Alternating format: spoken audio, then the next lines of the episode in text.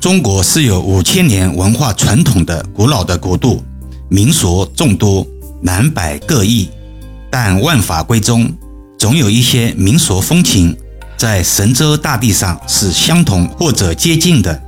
首先要了解什么是民俗风情。民俗就是民间风俗，指一个国家或者民族中广大民众所创造、享用和传承的生活文化。它起源于人类社会群体生活的需要，在特定的民族、时代和地域中不断形成、扩大和演变，为民众的日常生活服务。民俗就是这样一种来自于民、传承于民、规范于民又深藏于民的行为、语言和心理中的基本力量。随着改革开放不断加深，人们的生活也发生日新月异的变化。尤其是年轻人对传统风俗重视的程度不如从前，甚至不太了解。今天，易遥老师借新年之际，简单介绍一点国人正月里的一些比较传统的民间风俗。大年三十到初二，家中一般不允许扫地，如果进行打扫，就会破坏新年的财运。中国人认为，会扫者运气，容易破财。假如非要扫地不可，也需要从外头往里边扫，寓意把财往家里边扫的意思。初二回娘家，这一天嫁出去的女儿要回到娘家，与自己的父母兄弟姐妹团圆。百善孝为先，是我们民族文化的本源。初三这一天叫次隔日，这一天通常不出去拜年，自己家里人团聚在家里。吃吃喝喝，家长里短，享受新年难得的清闲。初四祭财神，不少听友会疑惑，不是初五迎财神吗？是的，这个不矛盾。为了迎接财神的降临，世人通常会在初四晚上就会准备好丰盛的酒席，寓意吉祥，年年有余。通常会在初四的亥时起。就是晚上十九点到二十一点间，国人会焚香或者准备炮竹，在凌晨的子时燃放鞭炮迎接财神。初五是迎财神、破五穷的好日子，破就是打破、突破的意思。正月初五又称为破五节，其宗旨均意在破除。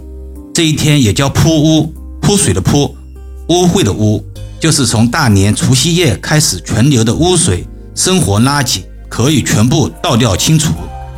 所谓的破五穷，就是一智穷，智慧的智；二学穷，学习的学；三文穷，文学的文；四命穷，生命的命；五交穷，交通的交。前面四个大家都比较容易能理解。第五个，什么叫骄穷？骄穷可以理解成权有比较多，招惹小人的意思，把这些不好的东西通通赶跑。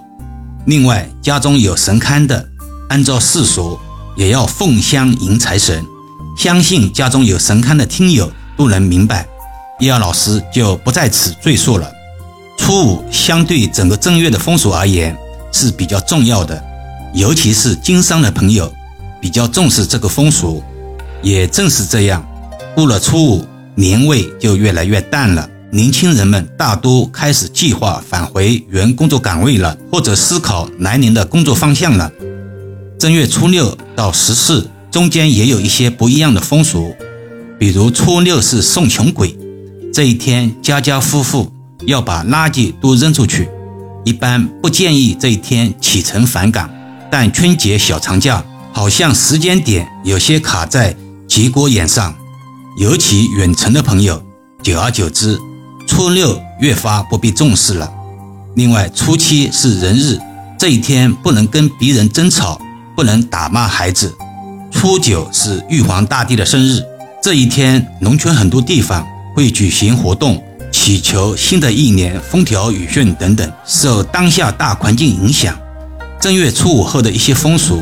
因条件限制，逐渐不再特别被重视了。至于正月十五元宵节这一天，民间很多地方要看花灯、吃元宵。最后还要注意的是，正月里不理发。正月理发是施救就是怀念过去，谐音死旧。视频平台中出现搞笑的视频，外甥正月要理发，舅舅赶紧掏钱阻止。当然，这是国人的幽默视频，但是为了舅舅，大家往往不选择在正月里理发。封锁现象虽然千差万别，种类繁多，但是它也并非无所不包。封锁也不是铁板一块，它在传承的过程中也会出现各种不同的版本。不然，为什么过年的时候北方吃饺子，南方吃年糕呢？我们称之为民俗的变异，一方水土养育一方人而已。简单点说吧，风俗其实是一种精神的信仰。并不能一概而论定性为迷信，比如压岁钱，好像每个中国人都有关联过，这是一种美好的祝愿罢了。另外，东方有春节、清明节之类，西方也有圣诞节、愚人节，这些都是风俗具体的表现。好了，今天暂时先聊到这里吧。易遥老师在此祝愿听节目的您新年吉祥，财运亨通，身体安康。